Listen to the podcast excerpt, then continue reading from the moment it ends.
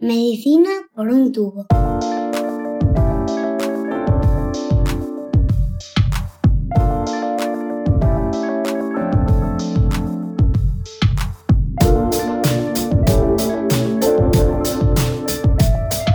Bienvenidos a Medicina por un tubo, el podcast de Roche España en el que tratamos de ponernos al día sobre los últimos avances en la investigación médica.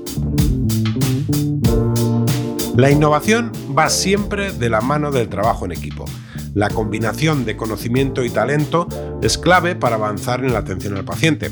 En hemofilia, como no puede ser de otro modo, también es así.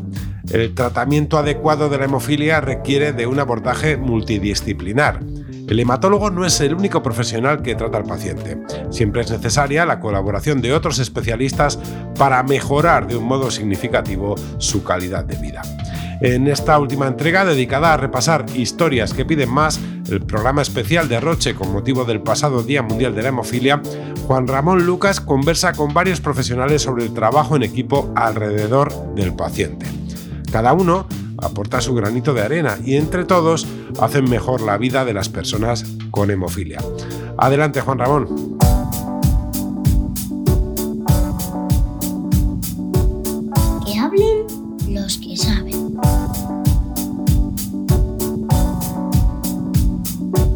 Pues nuestro último encuentro de hoy es con eh, quienes llevan la hemofilia, es decir, con los profesionales que tratan a los pacientes algunos de los cuales hemos conocido, hemos conocido médicos, alguna enfermera, pero eh, ahora vamos a hablar mm, de la rehabilitación, del trabajo social o hablar también con otro hematólogo. A ver, por partes, Hortensia de la Corte, que es rehabilitadora del Hospital Universitario de La Paz en Madrid. Hortensia, muy buenos días, allá buenas tardes, ¿cómo estás? Buenas tardes, ¿qué tal? Eh, Iván de la Plaza, que es trabajador social de ASE Madrid. Iván, buenas tardes. Hola, buenas tardes. Ya te vemos, perfecto. La conexión va bien y espero ver también a Manuel Rodríguez, que es hematólogo del Hospital Álvaro Cunqueiro. Buenas tardes. Buenas tardes. Bueno, saludos a los tres. Gracias por estar en este, en este programa especial. Eh, yo no sé si, si, preguntar, porque escuchábamos hace un rato a un paciente, de, a, un, a, un, médico que fue paciente de hemofilia de niño y que decidió, pasó tanto tiempo en el hospital, eh, dedicarse a la medicina y en concreto es hematólogo. Eh, ¿Eso es algo que, que, engancha, Manuel? ¿Estás tanto tiempo con hematólogos que al final te haces hematólogo, te haces uno de ellos?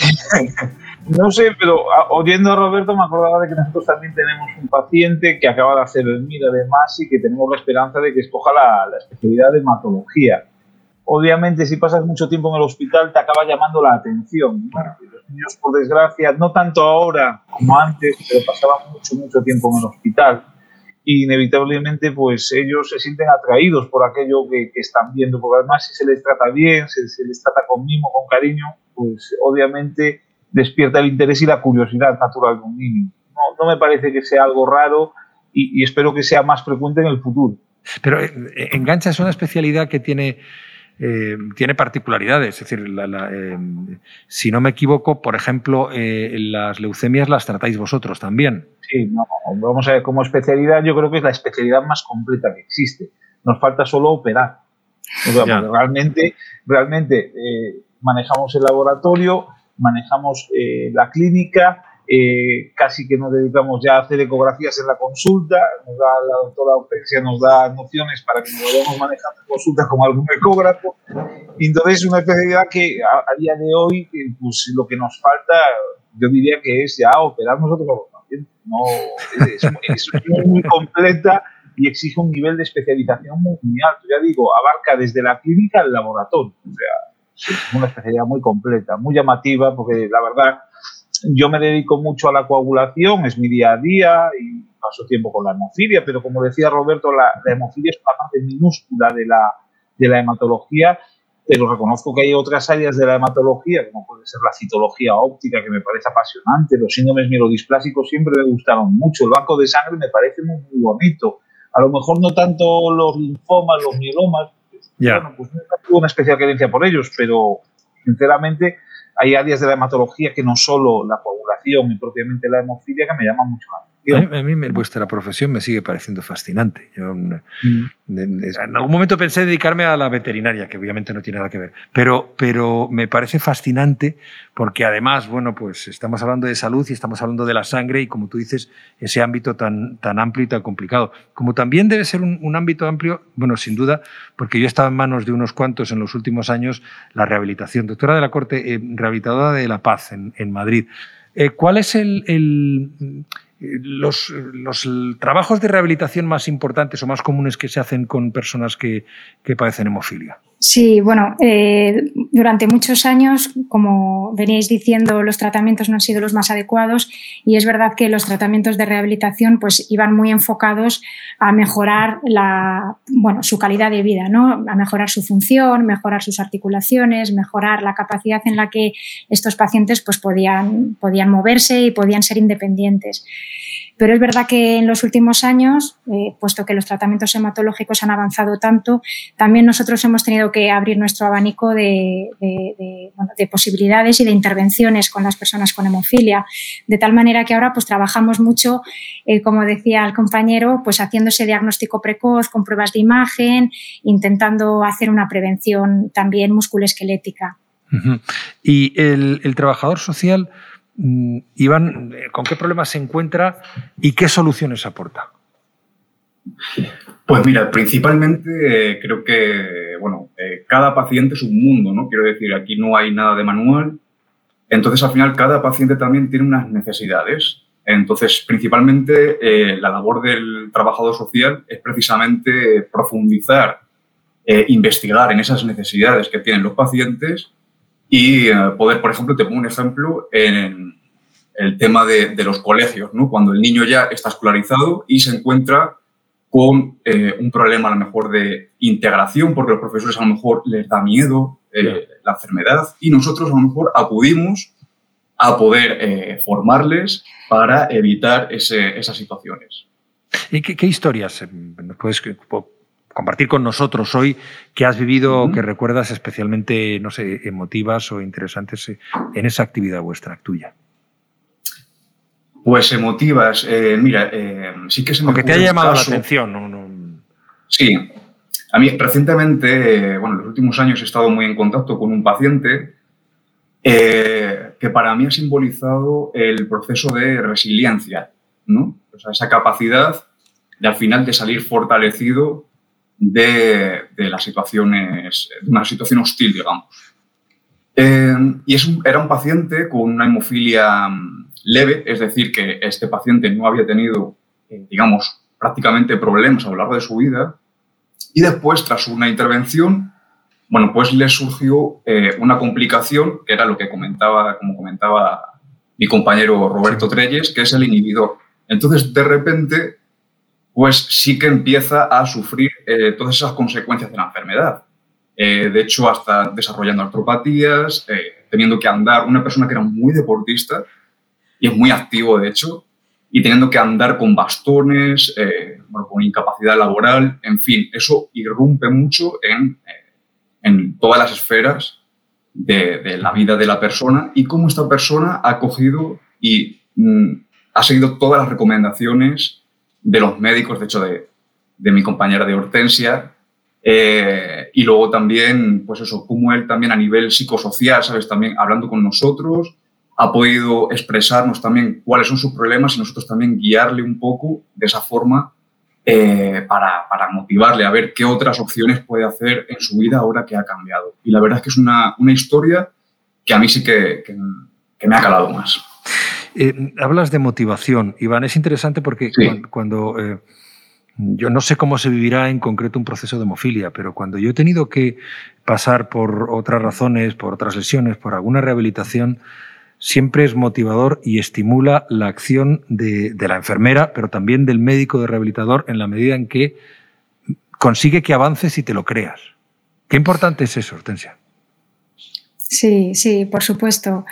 Eh, bueno, el, establecer un vínculo desde las primeras fases, ir en la misma línea, ¿no? en, esa progresión, en pequeños objetivos qué es lo que vamos a ir alcanzando, porque un proceso de recuperación requiere tiempo y es importante pues que el paciente de la mano del rehabilitador y de todos los miembros del equipo pues vayamos, eh, vayamos viendo esos pequeños cambios que al final van a conseguir pues una mayor autonomía, una disminución en el dolor o bueno, una recuperación, ¿no?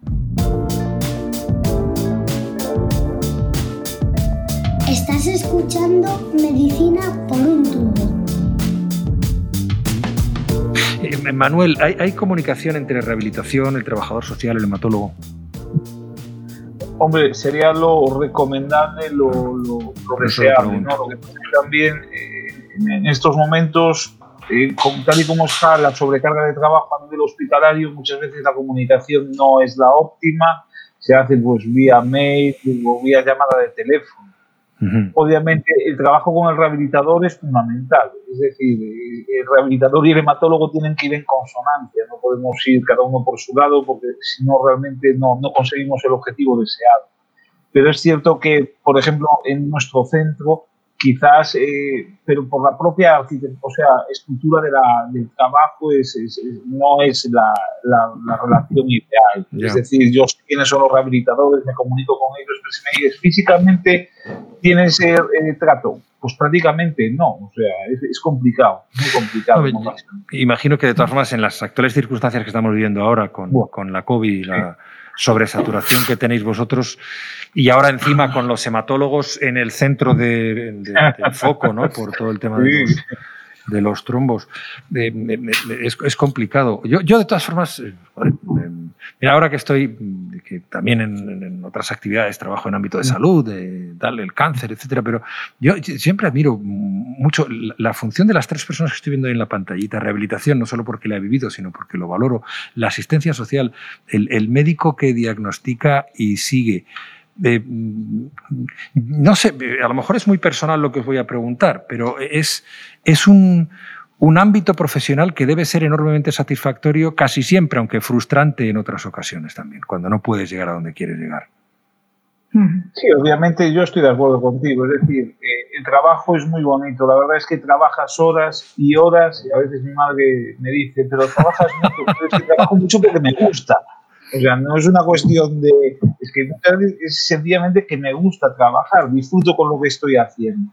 Es verdad que muchas veces es gratificante. Yo cada vez que ves un paciente que va bien, que va adelante, un paciente pues, que dice ofensa, que la rehabilitación la hace, consigue los objetivos, o paciente que consigue sus sueños. Yo tengo un paciente, por ejemplo, que, toda la vida quería andar en bici, pero no en una bici cualquiera. Le gustaba tirarse por la montaña abajo. Y recuerdo que con paciente de hemofilia sí, sí, de, hemofílico, sí. Con 15 años y después de un castañazo impresionante, un hematoma en el muslo que tuvo tres semanas en el hospital, eh, me dijo, Manuel, relájate porque no voy a cambiar. Y efectivamente me tuve que relajar, tuve que relajar yo. Y acabó siendo campeón gallego sub-23 de descenso. O sea, la verdad es que... Eh, pues bueno, pues mira, eh, yo tenía en aquel momento cuando, cuando fui campeón tenía aquella dualidad, ¿no? Por un lado estaba eh, contento por él, la verdad, y contento por mí, también orgulloso, ¿no? Pero por otro lado decía, cara, qué inconsciencia la mía que no le frené los pies para evitar que se tirara por una montaña abajo, ¿no? Pero ya te digo, tiene ese aspecto que es gratificante, tiene otro aspecto que es frustrante, que muchas veces, antes, antes hacías mención al Consejo Interterritorial de Salud, me daba la sensación de que hablabas del camarote de los hermanos Marx. Sí, es fácil. muchas veces, la verdad es que se toman decisiones y en estos momentos, y como decías tú, con el tema de los trombos, pues se deben tomar decisiones que de verdad no sabes muy bien a qué responden pero bueno, al final del día te vas a la cama cansado y generalmente satisfecho porque has dado lo mejor de ti mismo. Eh, Hortensia está de acuerdo, ¿no? Por cómo se ríe. Sí, total, totalmente de acuerdo, porque bueno, Manuel lo cuenta muy bien. Eh, nuestra, yo creo que nuestra profesión, los que estamos aquí, muchos más, pues es muy vocacional, ¿no? Eh, tenemos esa pequeña oportunidad a veces de pues cambiar un poco la historia vital de algunas personas, influir un poquito en, tratar de ayudarles, aunque no siempre lo consigamos, y eso, pues, eh, aparte de bonito, como decía él, es súper gratificante. Iván, eh, imagino que firmas la, declaración de tu Efectivamente, sí, sí. Eh, yo me sumo y vamos, para mí es muy gratificante el poder llevar a cabo las actividades que realizamos ¿no? y sobre todo, como ha comentado antes también el compañero Fabio, que para mí es una de las cosas más gratificantes cuando realizamos nosotros la asociación eh, cada año los campamentos con los niños y van los niños a, veces, los que no saben administrarse el tratamiento, que recordemos que para muchos es intravenoso, y que, y que no saben administrárselo, y que luego, gracias también precisamente a todo el equipo multidisciplinar, porque llevamos a dos enfermeros del Hospital La Paz, que les enseñan, y luego los mismos niños que hacen piña, los que ya saben, oye, venga, y luego llegan del campamento y ven a sus padres, mamá, papá, que he aprendido ya a administrar el tratamiento. Eso es muy gratificante. Pues eh, terminamos en alto, ¿eh? porque me parece fantástico el encuentro que hemos mantenido con vosotros, con Hortensia de la Corte, eh, Iván de la Plaza, Manuel, Manuel Rodríguez, de verdad. Muchísimas gracias, un placer, un placer. ¿Cuánto aprende uno hablando con gente importante? Muchísimas gracias.